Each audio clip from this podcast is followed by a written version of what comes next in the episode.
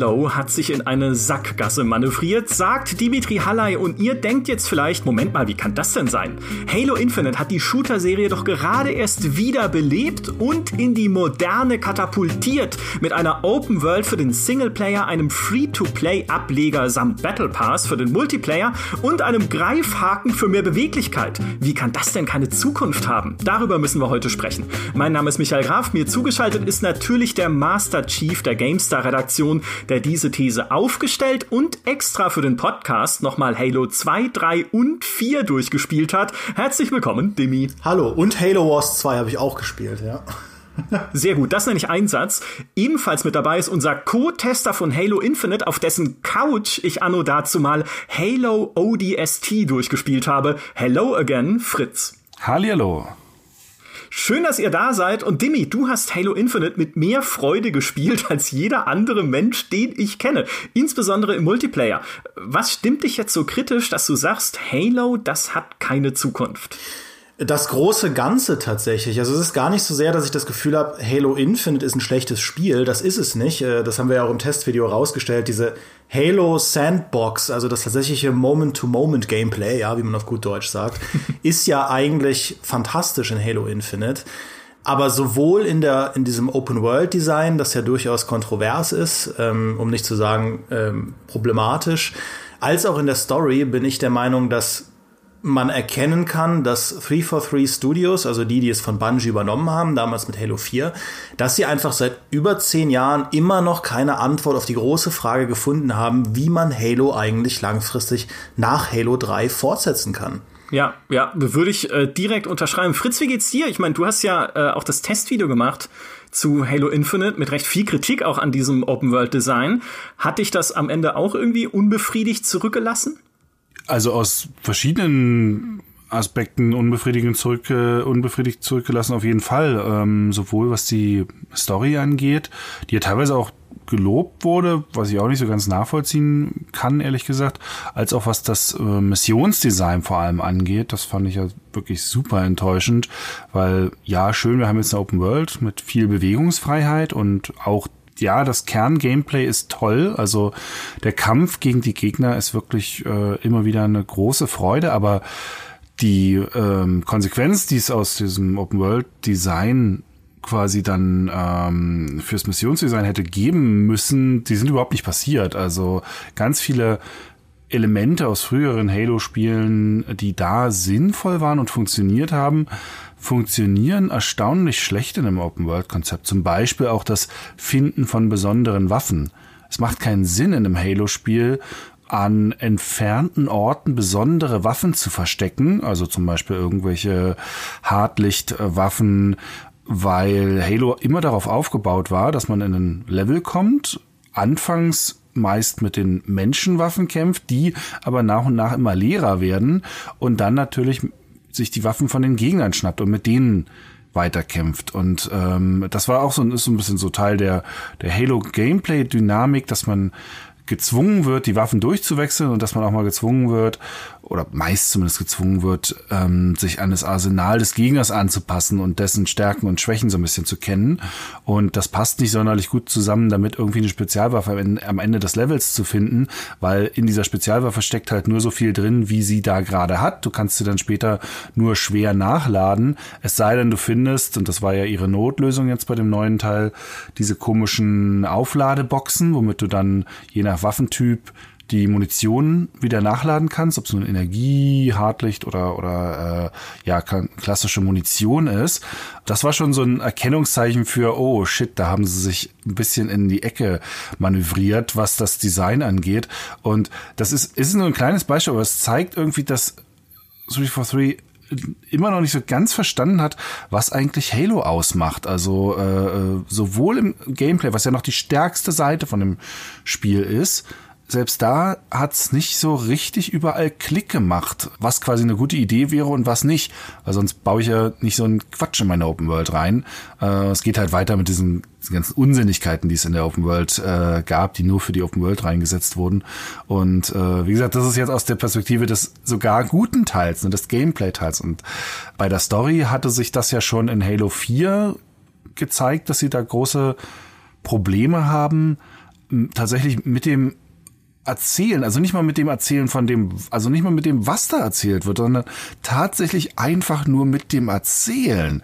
Es hätte, da hätte jede Geschichte erzählt werden können, aber bei Halo 4 war ja schon die, dieser absolute Irrsinn mit, ja, aber die eine Hälfte der Geschichte erzählen wir in schwer zu findenden Terminals, äh, wo dann Video Videos gestartet werden, die zur, zum Release mit der original Xbox 360 Version damals teilweise auch noch echt schlecht liefen, weil die dann noch über einen Online-Server runtergeladen beziehungsweise halt live gestreamt wurden. Und da war dann erst, waren dann erst teilweise die richtig großen Reveals und Erklärungen zu diesem neuen Story-Konstrukt, was sie sich da überlegt hatten oder was sie fortgesetzt hatten drin.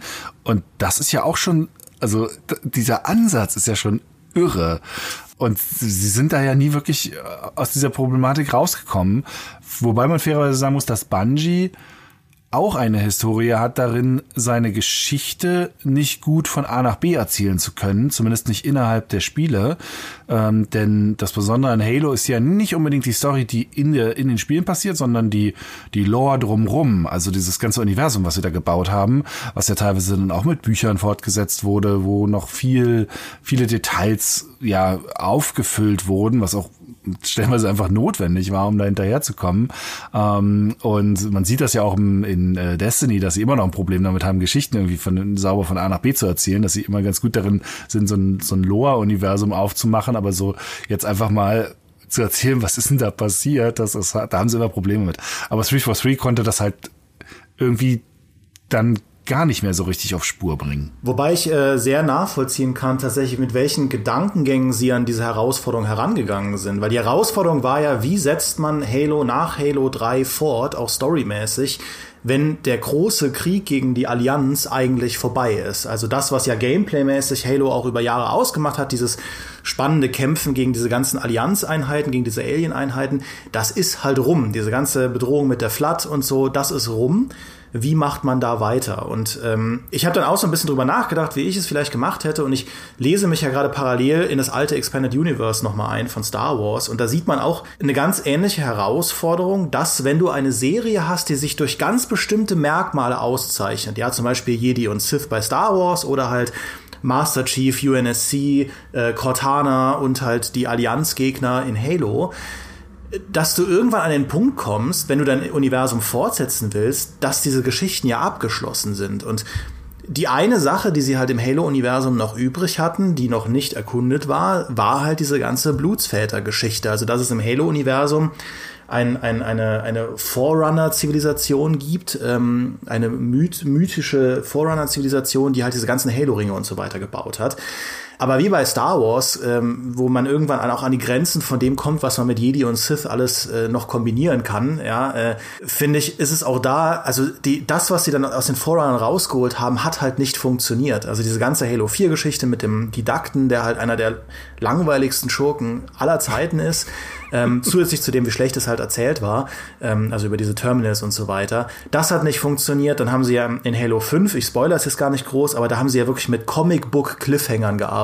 Also wirklich so, so undurchdachte Story-Wendepunkte. Äh, wo man jetzt auch in Halo Infinite sieht, dass sie nicht wissen, wie man das wieder einfängt. Mhm. Und das kam halt nie gut an. Und dann haben sie sich gesagt, okay, wir können halt mit diesem Forerunner Promethean-Kram nicht weitermachen. Es funktioniert aus Story-Sicht nicht. Die Fans nehmen es nicht an. Was machen wir stattdessen?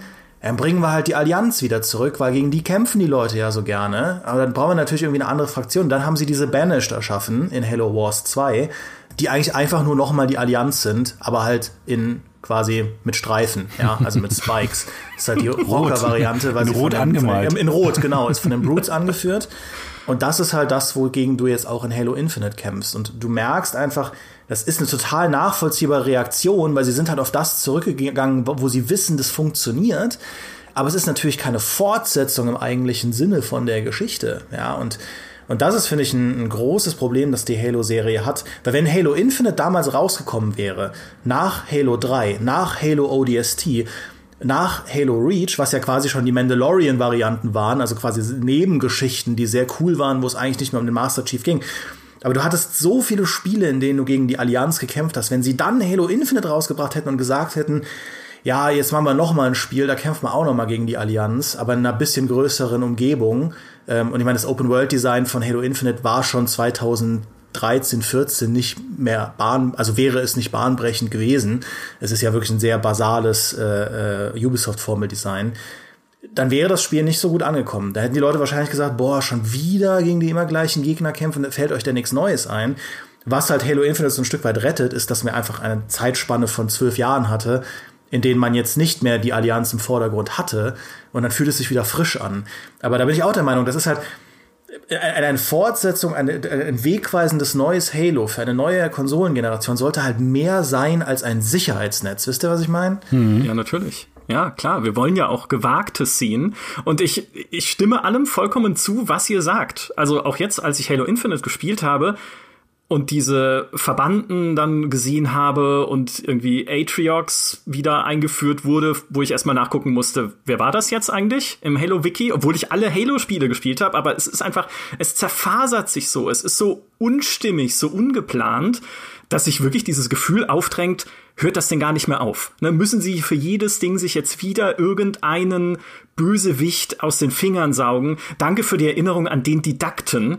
Das ist, das, ich, wir haben ja vor kurzem schon mal einen Podcast gemacht über die nervigsten Spielecharaktere, wo ich mich drüber echauffiert habe, dass alle Bösewichte mit generischen Namen, siehe der Monitor aus Anthem und so weiter, dass, dass das alles ganz furchtbare Charaktere sind. Und der Didakt ist, finde ich, der das steht so sinnbildlich für dieses ganze Scheitern auch am Erzählen, weil eigentlich ist das ein spannender Charakter. Wenn wir mal außen vor lassen, dass sie halt diese ganze Blutsväter-Geschichte so oben drauf gepfropft haben auf dieses Halo-Universum, der Didakt ist ja eine eigentlich eine tragische Gestalt, weil er ja unter anderem missgestaltet wurde, körperlich von Experimenten, die er durchgeführt hat, um gegen die Flat zu kämpfen. Er wurde gefoltert vom Gravemind, also von diesem Schwarmbewusstsein der Flat, und das hat ihn halt den Verstand verlieren lassen und zu dem gemacht, was er ist. Ja, ist schön, aber davon erfahre ich halt in Halo 4 nichts. Oder nur, wenn ich sehr gut aufpasse nebenher. Sondern was es am Ende ist, ist einfach irgendein alter, leuchtender Rentner, der uns Menschen wie Kinder vom Rasen verscheucht. Mit Superwaffen halt im Wesentlichen. Und plus eine neue Fraktion anführt, die eigentlich nur eingeführt wurde, um genau diesen Erschöpfungseffekt der Allianz aufzufangen und irgendwie cool leuchtende Gegner zu haben, weil cooles Leuchten muss man halt einfach auf einer neuen Konsolengeneration haben als Grafikeffekt. Weiß ich nicht. Also einfach diese, diese grundsätzliche Enttäuschung darin, dass da halt so diese, diese kreative Kapitulation stattgefunden hat, ähm, schon in Halo 4 und sie stecken halt auch weiterhin in dieser Falle einfach fest. Was, was ich so schade finde, ist, ich finde gerade in Halo 4 liegt eigentlich einer der Schlüssel, wie auch gutes Storytelling oder eine gute Fortsetzung von Halo aussehen kann, weil die Halo 4 verhandelt ja eigentlich zwei Geschichten parallel. Das eine ist halt dieser ganze Bums um den Didakten ähm, und das andere ist ja eigentlich diese persönliche Geschichte zwischen Cortana und dem Master Chief. Und ja. der Master Chief, äh, Fritz hat es ja schon gesagt, der ist ja in den Spielen selbst eher so ein äh, schweigender Dude. Aber so diese Hintergrundgeschichte der Spartans ist, finde ich, einer der spannendsten Aspekte vom gesamten Halo-Universum, weil ja man kann ja, wenn man nur die Spiele spielt, sehr schnell zu dem Schluss kommen, dass also diese UNSC, das ist ja ein einziger Militärporno. Du siehst ja von den Menschen nichts außer Militär. Nur halt Panzer und fliegende Sachen und äh, Soldaten und ODSTs und alle sind Ura und haben richtig Bock auf Krieg und so. Aber was dahinter steckt, ist ja eigentlich eine durchaus diskutable Regierung. Also diese Spartans wurden ja ursprünglich erschaffen, um menschliche Widerständler innerhalb dieses UNSC-Reiches äh, zu töten. Also das sind eigentlich, das sind eigentlich äh, Instrumente, kann man sagen, von äh, durchaus totalitären Absichten. Und die sind ja, das sind ja entführte Kinder, die, äh, also man sieht es ja dem Master Chief so ein bisschen an, der ist ja eigentlich ein laufendes Trauma, wenn man so drauf achtet. Ähm, die wurden ja schwer psychisch misshandelt in ihrer Kindheit und immer nur fürs Töten ausgebildet. Und du siehst halt an dieser Beziehung zwischen Cortana, einer KI und dem Master Chief, was das eigentlich für eine ja, für eine diskutable Geschichte ist, was da mit diesen frühen Spartans passiert ist. Und in Halo 4 ist es, das haben sie halt so gut geschrieben. Ich hatte es ja jetzt echt noch mal gespielt auf Legendary. Da gibt es diese Szenen, wo äh, Cortana damit konfrontiert wird, dass sie ja, dass sie ja äh, sterben wird, weil KIs nur so und so lange äh, leben können. Wie überfordert der Master Chief in den Dialogen ist, darauf zu reagieren. Dass er halt wirklich wie so ein Kind die ganze Zeit nur sagt, ja, wir, wir finden schon irgendwie einen Weg und, und ja, bitte mhm. geh nicht und so. Also es ist ja fast, fast ähm, ja äh, kindlich, wie er äh, mit so Verlust umgeht, weil er diese Gefühle damit ja nie sich auseinandergesetzt hat, weil dieser Mann, der ja schon Ende 40 oder so ist, seit 25 Jahren nichts als Krieg kennt und nichts als Zerstörung und so weiter. Und das fand ich war eigentlich das Spannendste an Halo 4, dass sie gesagt haben, wir versuchen mal ein bisschen mehr aus diesem Master Chief zu machen. Und ich hätte es cool gefunden, mal unabhängig davon, welche Feindfraktion man jetzt einbaut, dass sie mehr in diese Richtung gehen. Also dass man zum Beispiel äh, vielleicht äh, dem Master Chief jetzt in Halo Infinite einen, einen Spartan 4 halt an die Hand gibt. Weil es gibt ja diese Spartan 2s, die quasi oldschool, das sind ja die, die als Kinder entführt wurden. Und dann gibt es die Spartan 4s, die äh, ja, äh, Discounter-Variante davon sind, also erwachsene Leute, die im Prinzip sich so per Booster-Impfung diese Spartan-Superkräfte geben lassen. Und da ist ein totaler Kontrast zwischen den beiden. Deswegen sind diese Spartan-4-Generation-Leute auch nicht so beliebt. Die shakern dann halt rum und erzählen, wen sie da klar gemacht haben auf dem letzten Trip irgendwo hin. Es sind eigentlich teilweise richtig unsympathische Leute, während diese alten Spartans alle diese sozial distanzierten Superhelden sind, äh, sind halt die Spartan 4s einfach so Leute wie du und ich. Also klar, wir sind natürlich auch irgendwo Superhelden, klar. Ähm, aber da ist halt ein spannender Kontrast. Und ich finde, statt halt dem Master Chief diesen doofen Piloten an die Hand zu geben, dessen einzige Funktion ist immer zu hinterfragen, dass der Master Chief Dinge kann. Wo wir alle wissen, der Master Chief ist badass. Es bringt nichts die ganze Zeit storymäßig zu hinterfragen oder Panik zu schieben, dass das ja viel zu krass ist und wir das alle nicht hinbekommen und wir alle sterben werden. Nein, jeder weiß, der Master Chief ist kompetent. Das hat er jetzt die ganze Zeit bewiesen. Ich hätte es viel spannender gefunden, wenn dieser alte Veteran mit jemandem klarkommen muss, der halt neu ist und cocky und die gleichen Fähigkeiten hat, aber überhaupt nicht irgendwie den gleichen Hintergrund. Halt das, was Cobra Kai die Serie so toll macht, das hätte ich halt cool gefunden in, äh, in Halo und ähm, das bekommt man halt nicht. Also diese persönliche Ebene, die ist da in Halo Infinite und ich, ich finde sie persönlich auch gar nicht schlecht, aber ich finde, da hätte man so viel mehr draus machen können als, als das, was Halo Infinite draus gemacht hat. Zumal sie ja auch Figuren ähm, wieder rausgestrichen haben, die ja eigentlich so ein bisschen als Reflexionsfläche für den Master Chief durchaus interessant aufgebaut wurden. Also der, äh, wie ist der Lesky, der Captain von mhm. der ähm, Infinity von der Infinity, Infinity, von dem Raumschiff, der auch dann vorher in der in dieser äh, Live-Action-Serie ähm, so ein bisschen etabliert wurde, was ich eigentlich damals auch einen ganz okayen Kniff fand. Also ich fand diese diese Forward Onto Dawn Live-Action-Serie gar nicht so scheiße, zumindest äh, also sobald man dann halt mal ähm, die andere gesehen hatte, hier die ähm, mit dem Log, äh, ich weiß nicht mehr genau, wie sie hieß, Night, Nightfall oder so, weiß ja, nicht mehr ganz sicher. Ich glaube Nightfall, ja. Ja, das war ja wirklich, das war ja wirklich eine Katastrophe. Ähm, dagegen war Forward Onto Dawn irgendwo ein ganz interessanter ähm, Aspekt, den sie da aufgemacht haben. Und tatsächlich war das im vierten dann auch eigentlich das Einzige, was ja noch spannend übrig war, äh, zumindest im Nahbereich, ist ja diese Beziehung zwischen, zwischen Cortana und dem Master Chief, aber da war halt der Lasky eigentlich ein ganz interessanter, ja, Freund in einem gewissen Rahmen ja regelrecht. Also, weil als Zuschauer, wenn man zumindest Forward Unto Dawn gesehen hat, kannte man ihn schon, hatte man also irgendwie eine gewisse Beziehung. Er kam dann rein und man hat ihn sofort als jemand, das als Sympathieträger identifiziert, weil er eine wichtige Figur in dieser Serie war. Also war es recht wahrscheinlich, dass er jetzt nicht unbedingt der Arsch sein würde, der da, da äh, der da jetzt irgendwie reinkommen würde. Und er hat sich ja dann auch als Verbündeter ähm, für den Master Chief herausgestellt, auch teilweise gegen noch andere ähm, Befehlshaber. Und er war ja doch sehr Mensch durch und durch mit einem relativ breiten Gefühlsspektrum, was er abdecken konnte. Und das wäre zum Beispiel auch cool gewesen, wenn da einfach mehr raus gemacht worden wäre. Und jetzt hier in Infinite, ja, man hört ihn irgendwie mal in, einer, in einem Audiolog und das war's dann.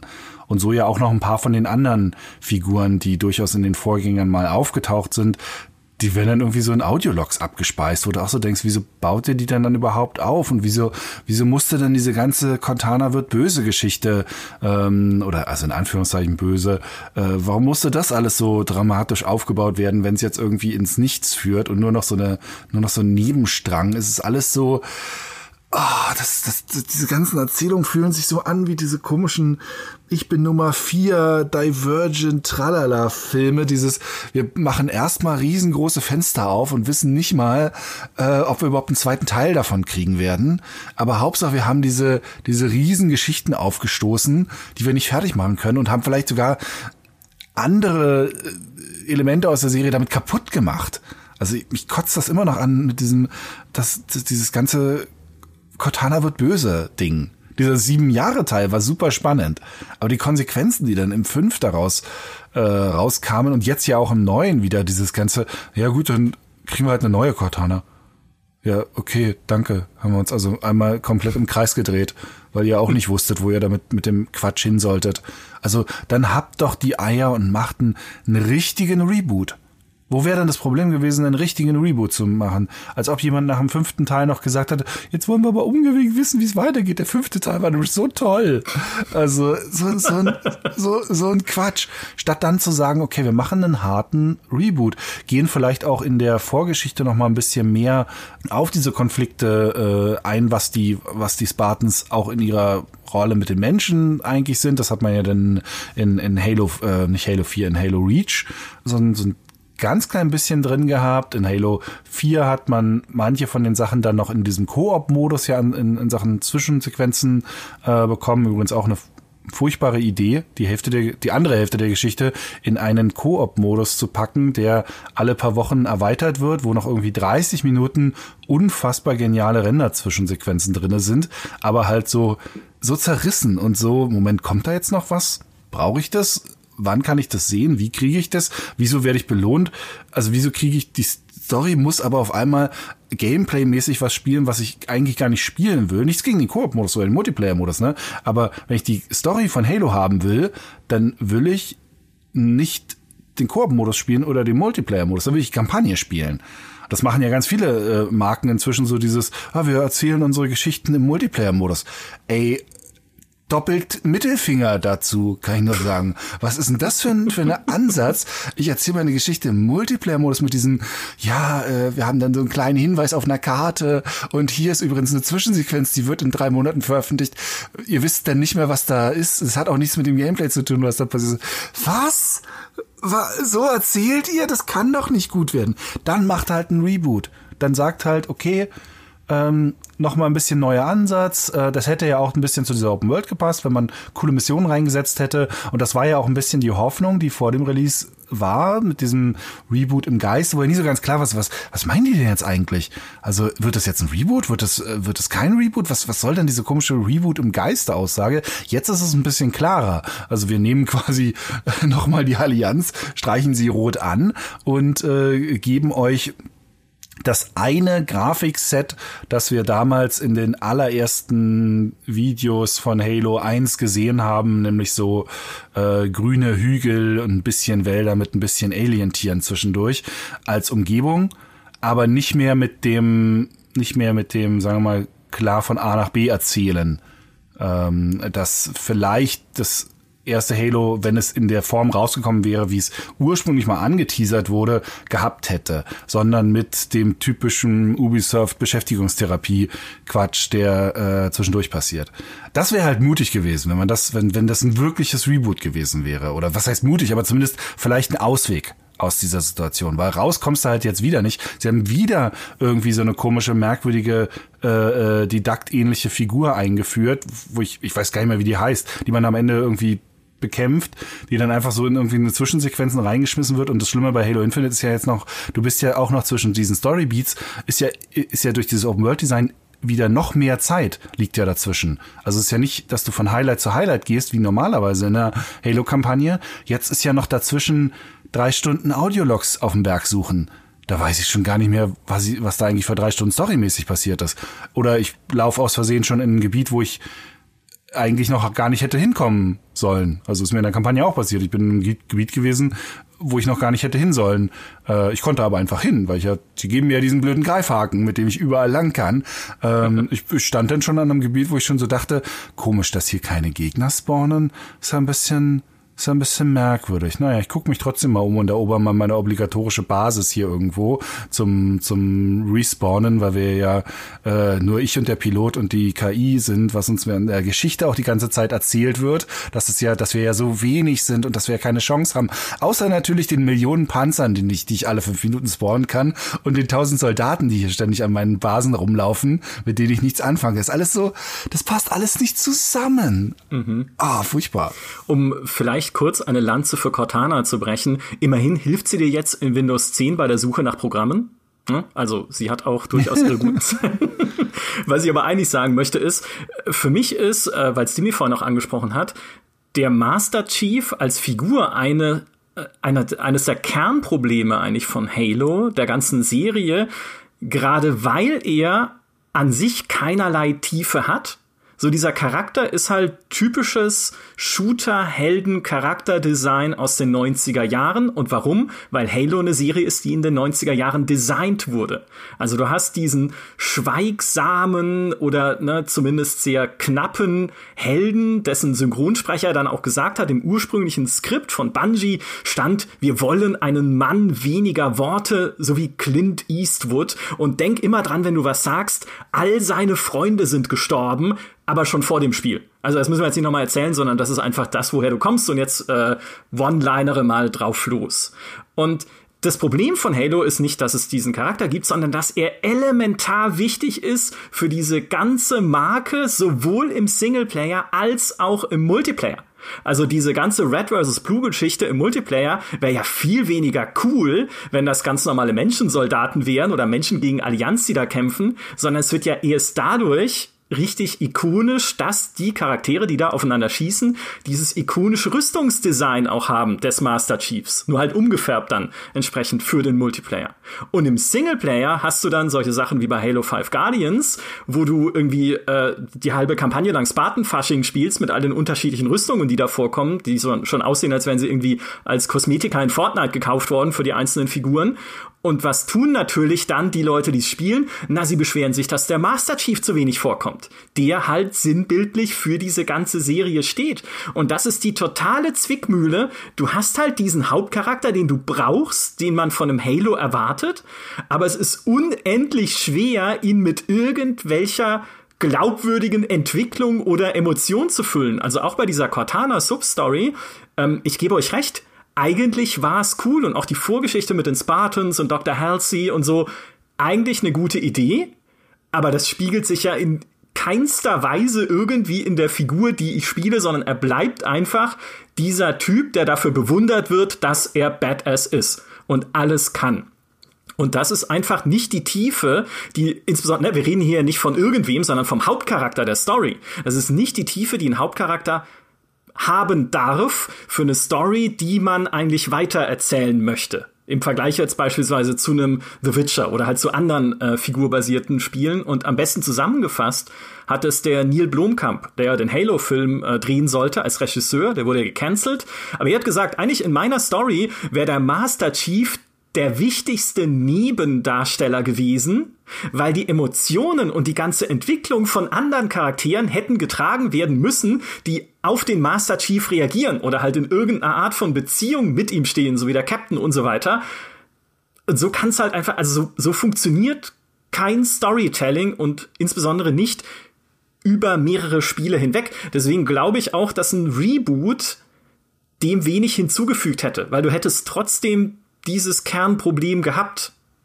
Ja, ja, also äh, jetzt irgendwie groß was Neues hinzugefügt, das sicherlich nicht, aber es wäre zumindest das konsequentere gewesen. Also das meinte ich eher damit. Also wenn schon, wenn sie schon wieder sagen, wir gehen wieder auf den ein, auf einen Ring zu, nicht den einen, aber auf einen Ring zurück. Wir wollen wieder ein bisschen zur ursprünglichen Vision zurück. Ja, dann geht doch einfach komplett zur ursprünglichen Vision zurück. Ist doch kein, ist doch kein Ding. Also dann äh, macht den Ring, macht aber vielleicht auch ein bisschen mehr vom Ring als nur diese eine, doch irgendwie doch recht überschaubare Welt. Macht vielleicht ansatzweise ein paar von den Sachen, die ihr, die ihr im Ankündigungstrailer äh, angedeutet habt, auch tatsächlich ins Spiel rein wäre vielleicht eine ganz nette Idee gewesen. Erinnert euch dran, dass Halo halt auch einfach wirklich gute Missionen hatte, die Spaß gemacht haben. Das, und dann kann man das, könnte man das, finde ich, zumindest einer neuen Generation noch mal ranbringen, auch mit der Ansage, hey, ja, es gab diese alten Halo-Spiele, ähm, es gab die alte Geschichte, aber wir bieten euch noch mal einen neuen Ansatzpunkt. Ihr müsst bei dem Alten jetzt nicht alles verstehen, weil es ja auch wirklich, also wenn du wirklich von dem Alten alles verstehen willst, das ist ja so verrückt mit dem, die Menschheit gab's schon mal und wo kam die Flat her und das erzählen wir alles übrigens hier in so einem Nebensatz oder in einem versteckten Terminal. Und ich habe grundsätzlich nichts gegen diese Idee von den Terminals, die ja vorher schon, also vor Halo 4 ja schon aufgetaucht sind in der Serie. Ähm, aber sie waren vorher wirklich kleine Dreingaben, die auf eine halbwegs durcherzählte Geschichte noch einen Bonus draufgesetzt haben. Bei Halo 4 waren sie einfach fürs Grundverständnis absolut notwendig, um zu verstehen, wer diese Leute so halbwegs sind und was ihre Motivationen sind. Also das war, das war so ein Bruch dann auf einmal mit der Funktion. Das ist wie, ja, zusätzliche Geheimaudio-Logs finden. Das, ich finde das immer ganz nett in einem Spiel, aber du musst deinen Kern, den musst du schon in den Elementen erzählen, die alle Spieler relativ deutlich zu Gesicht bekommen. Gerade wenn du vielleicht, was ja bei Spielen oft passieren kann, eine relativ zerrissene Erfahrung hast. Insofern, als dass du nicht wirklich bestimmen kannst, wie das Pacing sein wird, weil es gibt halt Leute, die fünf Stunden sich erstmal im Level umschauen und es gibt Leute, die rennen da in zehn Minuten durch. Und das musst du eigentlich alles handeln. Und Spiele sind grundsätzlich nicht sehr gut darin, das aufzufangen. Das sehen wir auch immer wieder, wenn man zu langen, großen Spielen zurückkehrt und dann halt davor steht und sagt, was habe ich hier eigentlich gemacht? Worum geht's hier? Wer sind diese Leute? Ich habe keine Ahnung. Ja, genau, hast, natürlich hast du keine Ahnung. Du guckst ja auch keinen zwei Stunden langen Kinofilm, den du am Stück runter guckst, sondern guckst ungefähr eine 365 Folge äh, lange Serie im Stil von Dallas, dass du da nicht mehr weißt, wer in zweiter Folge mal kurz irgendwie um die Ecke geguckt hast. Ja, natürlich weißt du das nicht mehr, weil du hast ja tausend tausend Sachen zwischendurch gemacht. Das ist halt grundsätzlich eine Herausforderung von, ähm, von Spielen. ist jetzt auch nicht so wild, also gehört einfach dazu. Aber man kann es halt auch nicht ignorieren, weil dann läufst du nämlich genau in diese Art von Problemen ständig rein. Ich glaube halt, man hätte durchaus mit dem Master Chief noch eine spannende Geschichte erzählen können, ähm, neben diesen Cortana und dem, was halt Halo 4 gemacht hat. Es ist nur, du musst ja auch ein Spiel machen, das das fortsetzt. Also was ich zum Beispiel spannend gefunden hätte, wäre, was macht jemand wie der Master Chief, wenn der Krieg vorbei ist. Aber das ist natürlich ein lahmes Spiel. Ja, kannst ja schlecht ein, ein, ein äh, Telltale-Adventure draus machen, wo er irgendwie seinen Alltag managen soll, ohne oh, jede cool. Rüstung auszuziehen. So in ähm, Rente dann so quasi. Ja, genau. Ja, also äh, das geht halt schlecht. Aber ich finde auf der anderen Seite, was sie sich schon hätten trauen können, wäre einfach von ihm weggehen. Einen neuen Charakter. Das haben sie ja mit ODST gemacht. Das haben sie mit Halo Reach gemacht und ich muss echt sagen, wenn von den alten Halos sind halt ODST und Reach mit die, auf die, an, äh, zu denen ich am liebsten zurückkehre. Das liegt auch daran, dass man nicht gegen die Flood kämpfen muss in den Spielen. Ähm, aber es liegt auch daran, dass es einfach für mich so viel spannender ist, dieses Universum zu erweitern an interessanten Punkten. Und äh, das sieht man ja auch in, in den anderen Sci-Fi-Franchises. Es ist ja auch nicht so, dass, als müsste sich jetzt alles um Luke Skywalker drehen, äh, auch wenn ich natürlich froh bin, wenn er vorkommt. Aber Star Wars ist ja viel größer als nur Luke.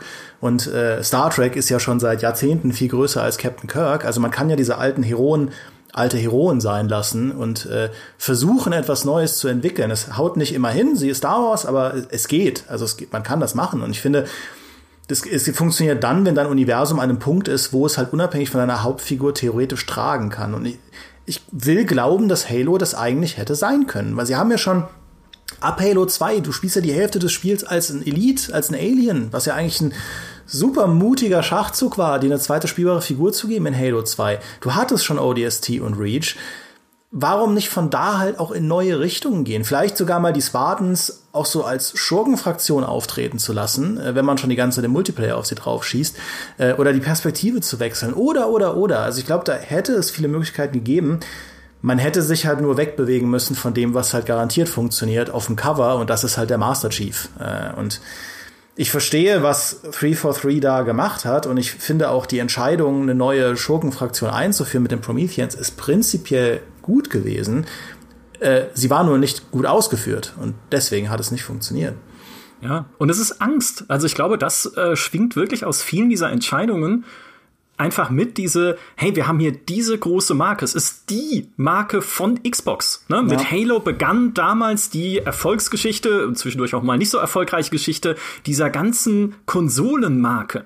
Wir dürfen nichts zulassen, was sie irgendwie beschädigt. Wobei ich komplett persönlich natürlich bei dir bin. Ein neues Halo ODST oder sowas, das wäre der Traum, weil Halo ODST war für mich sowas wie Starship Troopers im Halo-Universum. Du bist ja diese, du bist ja dieser, diese Truppe von armen Würsten, die in Konservendosen auf den Planeten runtergeschossen wird, auf dem halt gerade ein Krieg tobt und dann heißt es, okay, survive oder besiegt den Feind im Idealfall wunderbar, weil das halt auch mal ein bisschen eine andere Art der Kriegführung in diesem Universum gezeigt hat, als nur ein Typ läuft rum und erschießt alle, so wie es halt normalerweise der Master Chief macht. Und bei, also, ähm, ganz kurz noch wegen, wegen diesen, von wegen ODST und weil Halo 2 das ja auch schon hatte mit dem mit der anderen Figur. Das wurde ja damals sehr kritisiert. Also vielen hat das ja genau wie bei Halo 5 nicht gefallen, dass sie den Arbeiter mhm. gespielt haben.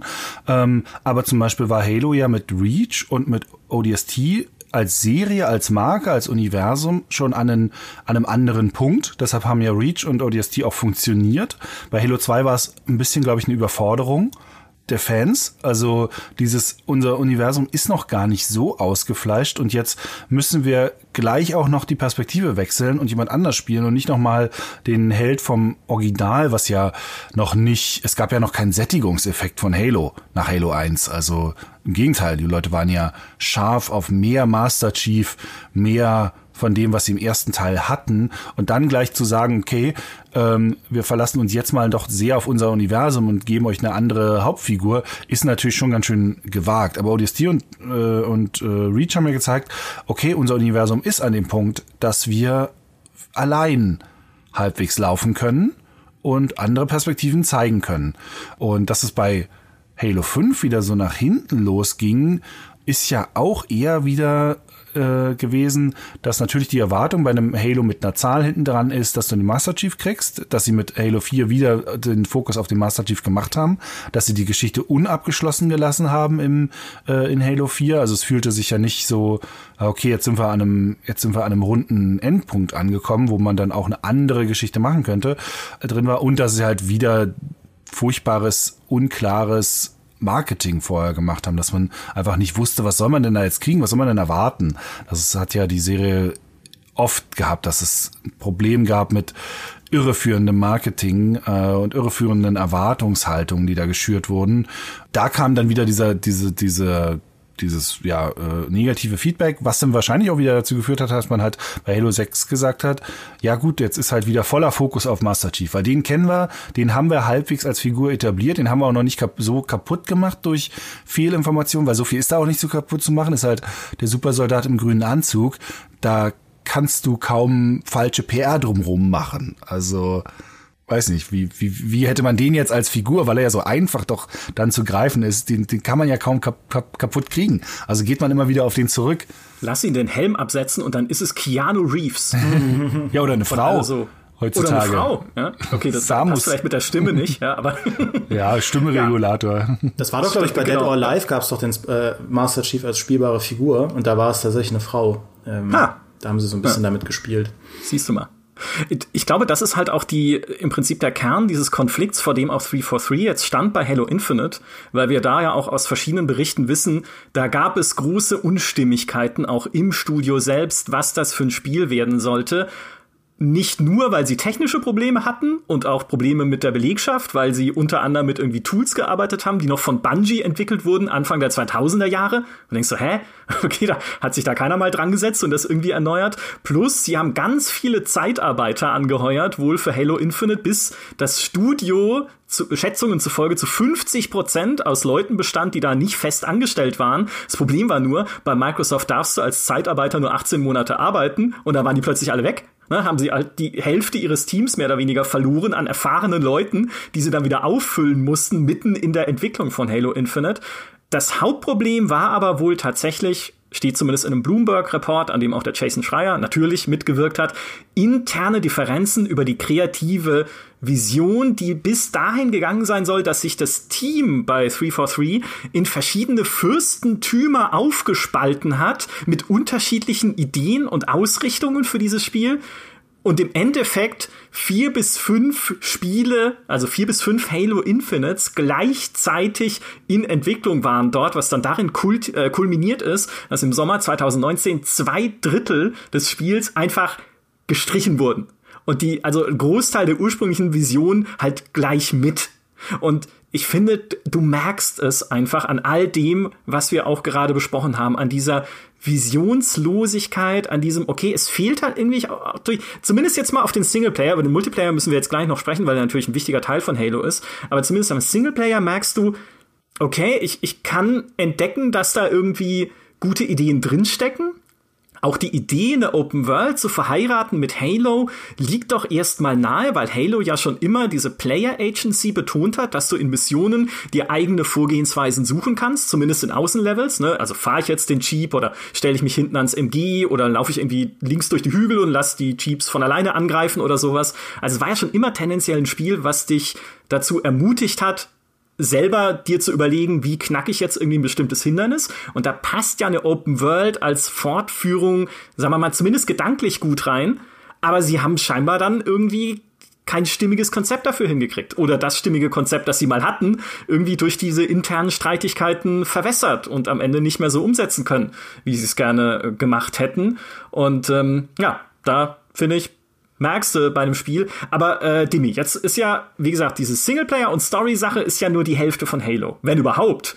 Was viele Leute und auch du, wie ich, wie ich manchmal höre von dir, sehr mögen, ist der ganze Multiplayer-Teil. Und da haben sie doch bei Halo Infinite viel richtig gemacht, oder? Ja, haben sie auch. Ähm, wenn man von dem absolut katastrophalen Battle Pass absieht, aber das ist ja wirklich jetzt äh, das wurde ja schon genug durchs Dorf getrieben, dass einfach äh, diese Abhängigkeit davon, dass du Challenges absolvieren musst, um irgendwie äh, Sachen freizuschalten, dass es halt absurd ist, dass du irgendwie 15 Kills im Spiel in einem Match machen kannst, ohne einmal zu sterben. Einen absolut lächerlich guten Streak und du bekommst dafür absolut gar nichts nach Abschluss der Partie. Das ist halt so kontraintuitiv zu dem, wie Shooter eigentlich heute dich belohnen, äh, wie in Call of Duty einen belohnt oder oder oder. Also wenn man das mal ausklammert, ist es ein sehr, sehr guter Multiplayer-Shooter. Das liegt aber auch daran, äh, und das hat auch wieder mit dem Singleplayer zu tun, dass halt, was so die Waffenbalance angeht, Halo Infinite wirklich eigentlich was, was leistet, was man gar nicht hoch genug loben kann, nämlich die geniale Idee, der alten Halo-Teile fortzusetzen und sinnvoll zu erweitern. Und das ist was, da, da muss man so ein bisschen ausholen, weil ich habe mich ja auch viel damit beschäftigt, warum Halo 4 und 5 nicht funktioniert haben auf so einer Gameplay-Ebene.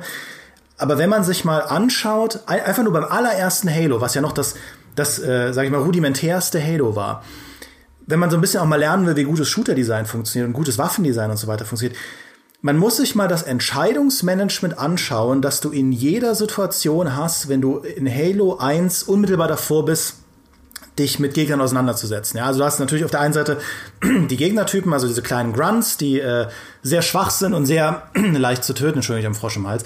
Sehr leicht zu töten. Du hast diese Jackals als mittlere, mittlere Gegnereinheit mit den Schilden, wo du halt auf so einen Schwachpunkt treffen kannst, aber das ist sehr schwierig. Und du hast die Elites, die sehr starke Schilde haben und dich massiv unter Druck setzen können. Und du hast, wenn du dann überlegst, äh, auf einen Haufen von Gegnern draufzugehen, der aus all diesen drei Einheiten besteht, hast du halt grundsätzlich die Wahl zwischen zwei unterschiedlichen Waffentypen, nämlich den kinetischen Waffen der Menschen, der UNSC. Das sind halt äh, Hitscan-Waffen. Also Hitscan heißt, du zielst irgendwo hin und da, wo du hinzielst, da rattern auch die Kugeln hin.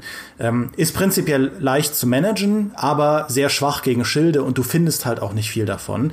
Und die, der zweite Waffentyp ist halt, sind halt die Allianzwaffen. Die sind äh, energiebasiert und die funktionieren über Pro Projektilphysik. Also du musst tatsächlich vorhalten, weil diese Kugeln wirklich physikalisch aus deiner Knarre rauskommen. Und du musst halt schauen, dass sie da äh, hinfliegen, wo sie hinfliegen sollen. Und du, in jeder Situation, wenn du in eine Halo Sandbox reinläufst, musst du halt entscheiden, wen greife ich zuerst an und mit welcher Waffe. Weil ausgerechnet die schwächste Waffe in Halo, diese kleine Pistole, ist am absolut wirksamsten, um Schilde wegzuballern. Und das musst du tun, um diese Elites zu knacken. Und dann hat sich irgendein Genie gedacht, und es muss wirklich ein Genie gewesen sein, weil das sind Details, an die denkt man normalerweise nicht. Ja, diese aufgeladene kleine Popelpistole, das wäre ja zu langweilig, wenn du die einfach die ganze Zeit aufgeladen in der Hand halten könntest. Nein, das frisst deine Munition weg, wenn du äh, wenn du es zu lange auflädst. Das heißt, du hast nur ein sehr kurzes Zeitfenster, um diese Waffe aufzuladen und diesen ersten Schuss zu landen, um den Elite zu knacken. Wenn, wenn du aber zuerst den Elite knackst, dann muss das Ding natürlich auch sitzen, weil wenn du daneben schießt, dann werfen sich alle auf dich drauf und du hast deinen äh, Überraschungsmoment komplett versaut. Wenn du aber zuerst auf die kleinen Gegner gehst, auf die Grunts, das kostet dich natürlich Zeit. Die sind leicht zu bekämpfen, aber die Zeit kann der Elite nutzen, um dich halt zu ärgern und zu drangsalieren.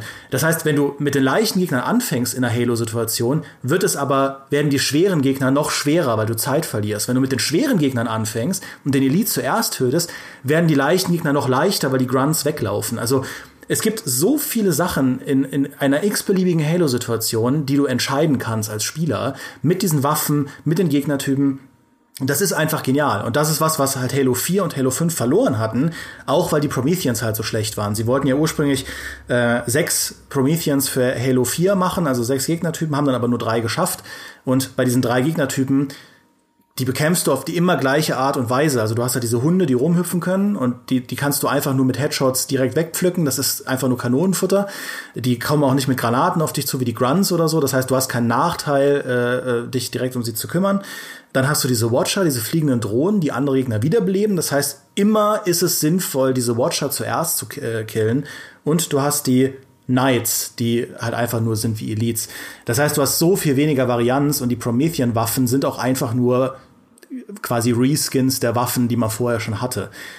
So, das ist jetzt Vorgeplänkel. Aber Halo Infinite, ja, Halo Infinite hat tatsächlich verstanden, was diese Waffenbalance und die Gegnerbalance in den alten Halos so gut gemacht hat und hat das in den Multiplayer transferiert.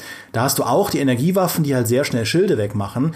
Du hast die kinetischen Waffen, die sehr schnell äh, Leute ohne Schild halt äh, erledigen können. Und du hast aber auch die Banished-Waffen, also von der neuen Fraktion, die sich dadurch auszeichnen, dass sie halt im Nahkampf extrem tödlich sind. Ne? Also du hast irgendwie diesen Skewer, das ja im Prinzip so ein Bolzen-Schussgerät ist, wo du jemanden wirklich einen Rambock von äh, 200 Metern in den Kopf jagen kannst.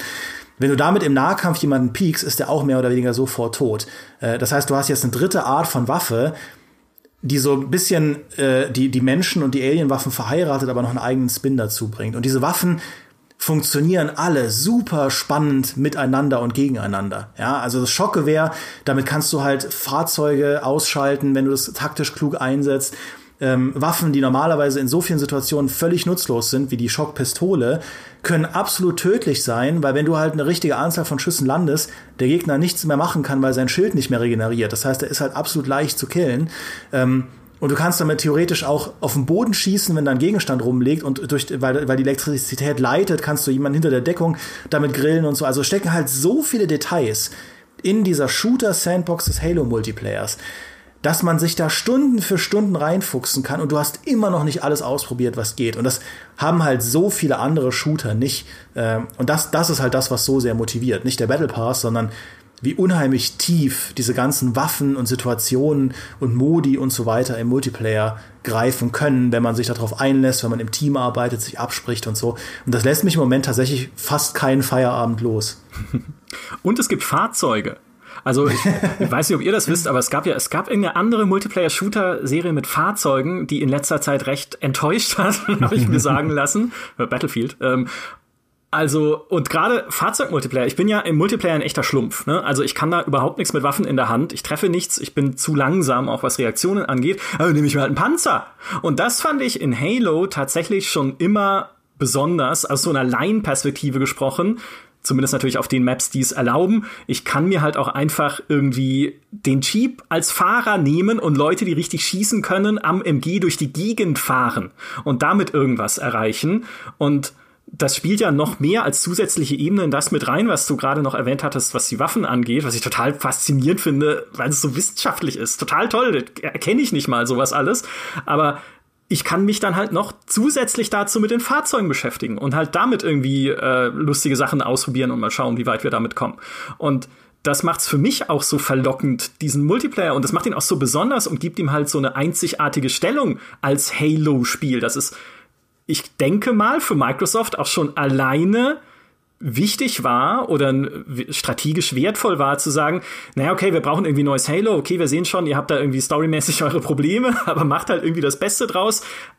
Aber im Multiplayer sehen wir Potenzial und dann halt gesagt haben, okay, das ist ein wichtiger Teil von Halo Infinite. Und die Fahrzeugbalance harmoniert halt so gut damit, wie der Multiplayer ganz grundsätzlich designt ist, weil es ist ja anders als bei vielen, eigentlich allen anderen Multiplayern, ist es ja kein Loadout-basierter Multiplayer, sondern ganz klassisch wie Unreal Tournament. Du startest mit einem Loadout, alle, alle haben halt eine Assault Rifle und eine Pistole in der Hand und du findest Waffen auf der Map und das, was du finden kannst, kannst du halt einsetzen, um zu experimentieren. Weil normalerweise, wenn du sagen würdest, wir bauen in unser Spiel halt sowas wie die Banshees ein, also Flugzeuge, ist ja super balance gefährdet, weil dann sind die Leute halt, können da rumfliegen und den ganzen Boden mit äh, Bomben torpedieren und äh, da kannst du gar nichts gegen machen. Aber du kannst eben auch einen Greifhaken finden. Und wenn du den Greifhaken hast, kannst du dich zu der Banshee hochziehen und den Fahrer oder Piloten einfach rauswerfen. Zack, gehört die Banshee dir. Easy, bist du, bist du jetzt am Drücker. Was ja quasi keinem anderen Multiplayer-Shooter geht. Oder du findest halt das Schockgewehr, wie ich gesagt habe, und schießt halt einfach schießt halt hoch auf die, auf die Banshee und sie fliegt halt wirklich wie eine Kastanie irgendwo in den Abgrund und äh, das war's halt dann mit dem Piloten. Und so weiter und so fort. Das heißt, auf der einen Seite, wie, wie viel Vielfalt es gibt in einem Multiplayer mit Fahrzeugen und so weiter und so fort, aber auf der anderen Seite, wie kreativ du das auch alles nutzen kannst, dass nichts zu mächtig ist. Also ich würde behaupten, der Panzer ist ein bisschen zu heftig im Multiplayer, aber den hat man auch sehr, sehr, sehr, sehr selten. Also das haben sie halt so runtergedrosselt.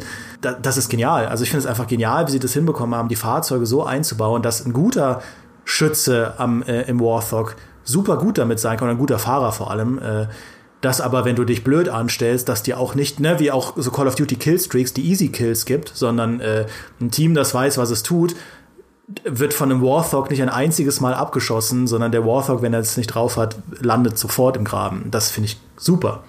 Mhm. Und jetzt ist natürlich dann äh, die Gretchenfrage, der Multiplayer ist ja gewissermaßen ein ausgekoppeltes Free-to-Play-System geworden, was sie sich ja von Call of Duty abgeschaut haben, wo auch Call of Duty Warzone separat läuft als Free-to-Play-System und dann kannst du halt über das Battlenet und über die entsprechende Plattform dir noch die Singleplayer-Kampagnen dazu kaufen. Also Halo ist ja jetzt ungefähr nach demselben Muster aufgebaut und es ist relativ logisch, dass sie, wenn sie ihn jetzt schon haben, den Multiplayer halt weiter pflegen werden. Hoffentlich nicht mit irgendwie furchtbarer Kosmetik, die man noch kaufen kann oder Loadouts, ouch. Aber zumindest hast du das Ding, was sie jetzt mal weiter laufen lassen können. Die Frage ist dann doch, werden wir noch mal ein neues Singleplayer Halo sehen? Also noch ein Halo, was wäre es jetzt? Halo, Halo Infinite 2 oder Halo 6 oder, oder noch ein Ableger oder sowas? Also glaubt ihr, dass dieses Halo Singleplayer-Ding mit all den Tücken, über die wir gesprochen haben, überhaupt noch eine Zukunft hat? Oder war es das jetzt tatsächlich und Halo wird zu einer reinen Multiplayer-Marke? Also da muss man, glaube ich, ein bisschen unterscheiden, ähm, wie wir es wahrnehmen und wie es auch von vielen Spielern wahrgenommen wurde und auch teilweise von vielen großen äh, Halo-YouTubern, die das ja total gefeiert haben. Auch die, auch die internationale Kritik und so hat das ja zum Teil mega gefeiert. Also das, grundsätzlich kommt das ja gut an, das Spiel. Also die, auch viele von den Schwächen war einfach vielen Leuten relativ egal. Vielleicht lag es ein bisschen daran, dass halt noch so viel Halo 5 Enttäuschung mit drin lag. Oder dass einfach heutzutage das diese Art von Beschäftigungstherapie-Design so, dass wir so indoktriniert wurden darauf, dass das als, das ist völlig in Ordnung, äh, abgehakt wird. Also, dass das das ist das, was als gut definiert ist für viele. Dieses, ja, hier, wir haben hier diesen einen Missionstyp, mach den doch 30 Mal. Ähm, warum? Egal, mach ihn doch. Warum gibt's nicht eine coole Mission? Ja, egal, mach ihn doch. Also das, das es gibt ja genug Spiele, die genau das auch machen und durchaus damit sehr, sehr erfolgreich sind. Also auch wenn wir jetzt vielleicht sagen, das ist eigentlich kein gutes Design, das ist kein gutes Storytelling, das heißt ja nicht, dass die Sachen nicht trotzdem sehr erfolgreich ähm, sein können. So ein 60 Euro Tag auf einer äh, auf einer Story-Kampagne ist natürlich trotzdem ganz schön nicht ohne. Andererseits dann ist es wieder im Game Pass drin. Also da sind so viele Faktoren, die es sehr schwierig machen einzuschätzen, wie diese Story jetzt tatsächlich ankam, wie viel sie genutzt wurde, ohne jetzt mal die konkreten Zahlen zu wissen, die wir ja nicht wissen. Also wir wissen ja nicht, wie viele Leute haben jetzt wirklich die Kampagne gekauft, wie viele Leute nutzen im Game Pass tatsächlich die Kampagne und wie weit spielen sie sie. Sowas wird ja heutzutage dann auch alles sehr stark durchanalysiert. Also sehen die Leute das Ende der Kampagne, was machen sie viel, was machen sie wenig, tralala.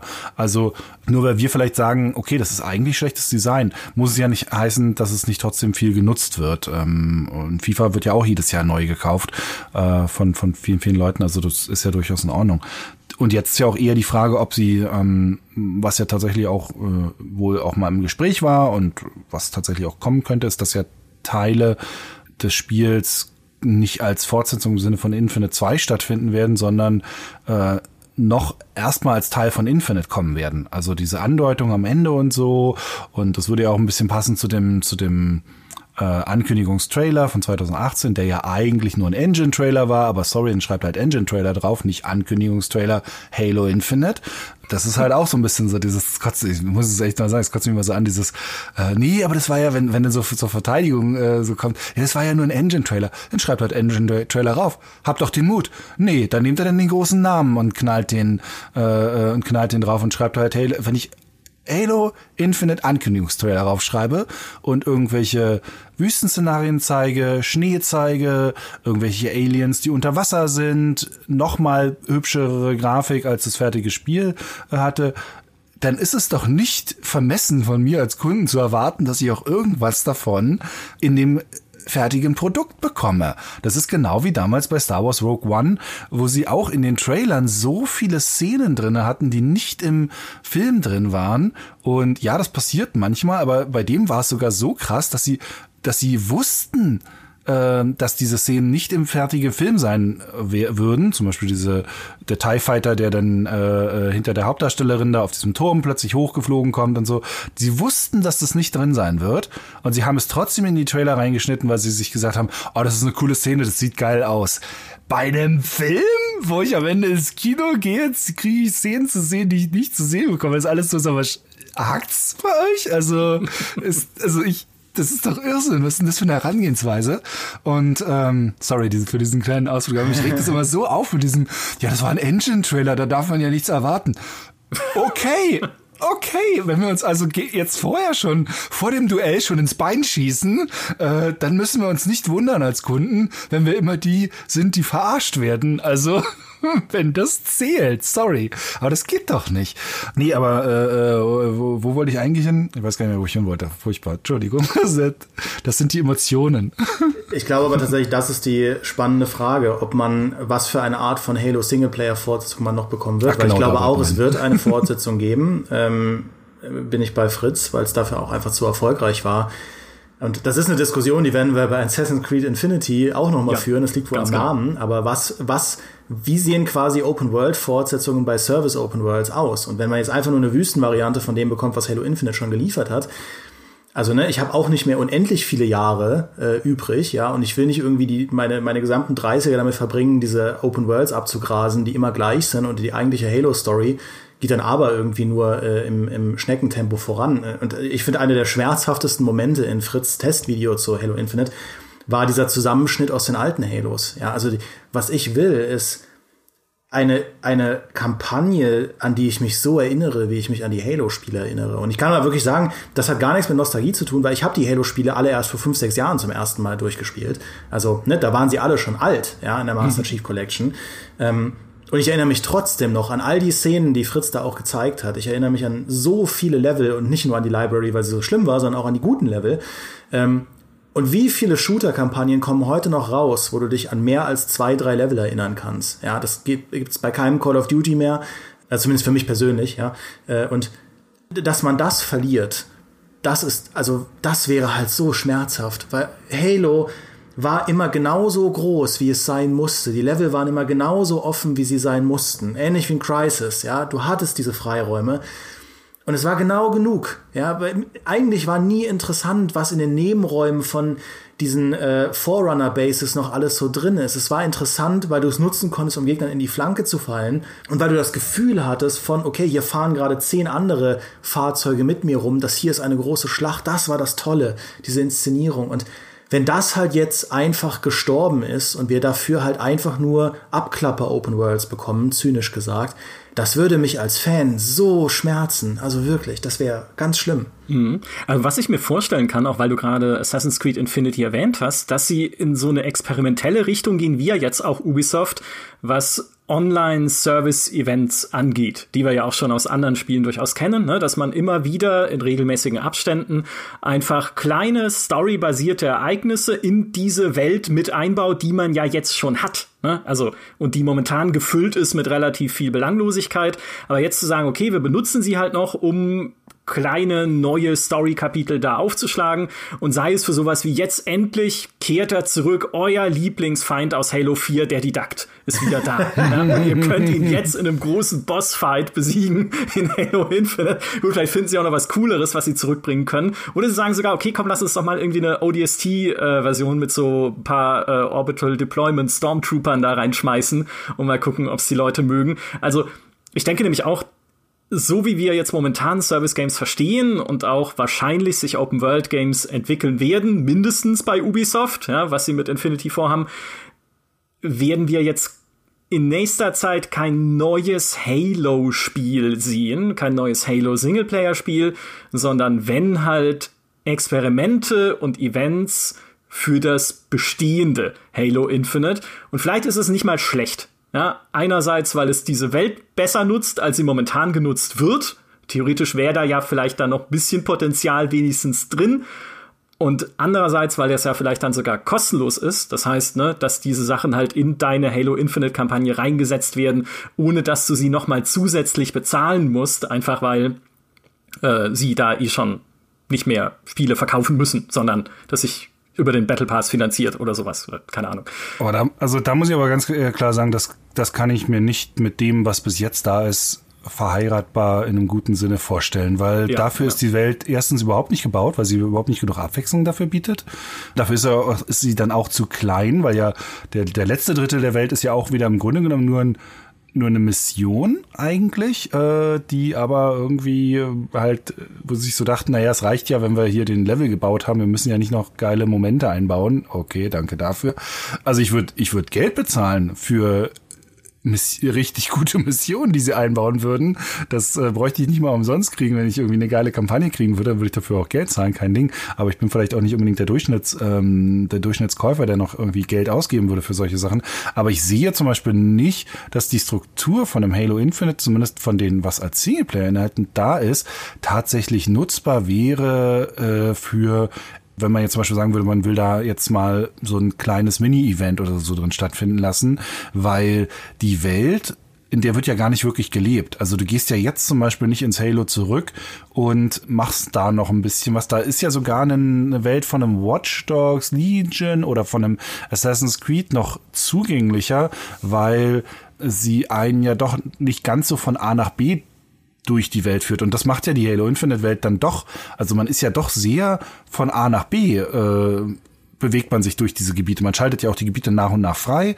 Und danach gibt's fast keinen Grund mehr, außer so, so diesen ganzen billig Nebenkram auch nochmal zurückzugehen. Ist ja nicht so, dass dann die Kampagne irgendwie ähm, einen nochmal zurückführt zu einer Stelle aus dem, aus dem Anfangsbereich oder so, wo man dann sagt, oh, okay, jetzt kommen wir nochmal zur ersten Basis zurück, weil die wird jetzt gerade irgendwie angegriffen und da ist jetzt ein anderer Take. Also ich, ich wüsste gar nicht, wie ich, wie ich in das Spiel nochmal reinkommen kann, zumal man ja momentan nicht mal rein, also äh, nicht mal irgendwie jetzt Missionen nochmal starten kann. Also du kannst ja nicht Missionen auswählen, also die Funktion soll ja erst noch kommen. Du kannst zwar in die Open World gehen, wenn da jetzt irgendwie mal irgendwie ein so ein 15 Minuten ODST-Highlight wäre oder irgendwie eine neue Art von Event. Das, das wäre zum Beispiel was, wo ich sagen würde, was, was soll das? Was wird mich überhaupt nicht reizen? Weil es ist dann total zerrissen von der Geschichte, raus, rausgerissen. Die Geschichte habe ich dann vielleicht vor vier, fünf Monaten erlebt, weiß sowieso schon nicht mehr, was da eigentlich so passiert ist. Also ganz ehrlich, dann können sie es auch lassen. Also dieses, dieses Klecker-Event System, was ja viele, viele Service-Games jetzt auch so haben, ist, ich finde das so grundsätzlich fürs, fürs, fürs Geschichtenerzählen ein schwieriger Ansatz, weil er so viele Probleme macht. Wir sehen das halt bei Destiny mit dem, wenn man bei Destiny 2 jetzt mal jemand fragt, der das die ganze Zeit spielt, also wirklich permanent, der wird euch wahrscheinlich ein Lobeslied darauf singen, wie cool das Spiel jetzt ist und wie cool es jetzt seine Geschichte erzählt und wie reich es ist. Aber frag mal jemanden, der ein halbes Jahr Pause gemacht hat oder ein Jahr oder der neu anfängt, der wird, der, der versteht gar nichts. Also, und so ist es ja, wäre es ja mit Halo jetzt auch. Also, du stehst ja auch davor und so, was? Worum, worum soll es hier gehen? Wer sind diese Leute? Ist ja schon allein für Neueinsteiger in Infinite ganz, ganz vieles einfach nicht nachzuvollziehen, worum es da eigentlich geht. Also was ist denn, was, was sind das für Figuren? Wer redet da? Warum sollten mir die wichtig sein? Gerade diese ganz auch diese Audiologs, die du dann so finden kannst, wo dann irgendwie äh, äh, Namen auftauchen, die einem als Serienfan vielleicht dann so, ah ja, den Namen habe ich schon mal gehört, die, die Figur hätte ich aber gerne wiedergesehen ähm, oder wiedergehört oder ah, ich weiß, die lebt ja noch, die ist in dem Universum noch irgendwie drin. ist ja für neue Spieler dann sowieso auch alles total egal. Also ich weiß nicht, so eine, so eine, so eine also ich fände es echt nicht geil, wenn da jetzt so eine Klecker-Partie draus werden würde. Es wird auch keine schöne Geste mehr draus, weil man das Gefühl hat, sie müssen eigentlich ihre leere Open World fertig entwickeln, statt tatsächlich eigentlich richtig neue Inhalte oben drauf zu setzen. Weil Assassin's Creed im Vergleich, das sind ja immer vollständige Open Worlds, die man bekommt. Das ist ja nicht so, dass es da zu wenig zu tun gäbe, im Gegenteil. Und ich finde, wenn man dann jemanden, einen Fan hat, der Assassin's Creed Valhalla gespielt hat, 100 Stunden und sich danach sagt, boah, ich habe immer noch Bock, Schlüssel zu suchen und Sprengvasen, dann geben wir dir halt jetzt noch eine Paris Open World oben drauf oder Irland oder so und dann kannst du dich austoben. Das ist, finde ich, ein sehr faires Angebot für Fans. Wohingegen bei einem Halo Infinite, wenn du dann sagst, okay, unser neuer großes, unser neues großes Title-Update bringt jetzt mehr Patrouillen in der Open World, damit es nicht mehr so leer und tot ist. Es gibt jetzt plötzlich Dropships, die äh, random halt äh, irgendwie Sachen machen. Oder halt der Koop, der dann noch nachgereicht wird oder so das hätte, finde ich, immer den Anstrich von, okay, wir machen unser Spiel eigentlich jetzt erst fertig und gut. Und äh, ich weiß, wir sind jetzt hier sehr negativ. Ich finde, Halo Infinite ist ein gutes Spiel. Ähm, ich war nur selten bei einem Spiel so sehr der Meinung, dass die Open World kategorisch der falsche Schachzug war. Das mhm. war einfach in meinen Augen die völlig, also ich weiß nicht, wie äh, das von Micha angesprochen, die, die anderen äh, Ideen aussahen für Halo Infinite ob diese Open-World-Idee die beste war, aber ich bin auf jeden Fall der Meinung, dass sie die falsche war. Man hätte aus Halo Infinite oder aus Halo keinen Open-World-Shooter machen sollen. Und das sage ich wirklich selten, aber ich finde, da können sie reinpatchen, was sie wollen. Aus Halo Infinite wird niemals die Erfahrung, wo ich sage, das hätte ich lieber gehabt, als ein Spiel wie Halo Reach oder Halo ODST oder Halo 3, aber mit richtig geilen neuen Ideen für eine neue Generation. Mhm. Ja. Sie hätten auch so ein Portalspiel draus machen können am Ende, ne? statt dieser Open World einfach zu sagen, okay, oh, guck mal, der Master Chief hat jetzt so ein Portal gefunden, mit dem man in ganz unterschiedliche Welten reisen mhm. kann und auch in, an unterschiedliche Zeiten der Halo-Lore. und äh, da können wir jetzt quasi alles reinbauen, noch als DLCs, äh, was geht. Auch den Wüstenplaneten mit Unterwasserviechern, den ihr schon im Engine-Trailer gesehen habt. Aber ich bin bei euch, der goldene Weg, auch jetzt, ja, immer noch. Es ist ja immer noch Zeit da und die Marke ist jetzt auch wieder im Prinzip stärker geworden, weil ja jetzt das Spiel endlich raus ist, der goldene Weg war immer noch zu gucken, okay, können wir vielleicht einen coolen Reboot hinkriegen? Vielleicht ja dann für in ein paar Jahren, wenn der Game Pass noch mehr als 25 Millionen Abonnenten hat, also noch mehr Menschen weltweit erreicht und das Ganze sich noch breiter verankern lässt. Jetzt ist der Zeitpunkt, das Halo einer neuen Generation. Weil ich finde auch, ne, wie ihr sagt, Halo Infinite ist es nicht. Das ist nicht das Halo der nächsten Generation. Da kann es noch so Open World open-worldig sein. Ja? Nee, das ist immer noch der Rattenschwanz von, von damals, den sie mit sich rumschleppen und jetzt dann die Zöpfe abzuschneiden und zu sagen, wir fangen neu an. Das wäre vielleicht der goldene Weg für die Zukunft. Fritz, Dimi, vielen Dank für diesen Talk zur äh, Zukunft von Halo und zur Sackgasse, in der Halo steckt. Mir hat's großen Spaß gemacht. Ich hoffe auch, auch, auch, auch euch allen da draußen beim Zuhören. Lieben Dank und bis zur nächsten Folge. Macht's gut. Tschüss. Tschüss. Ciao.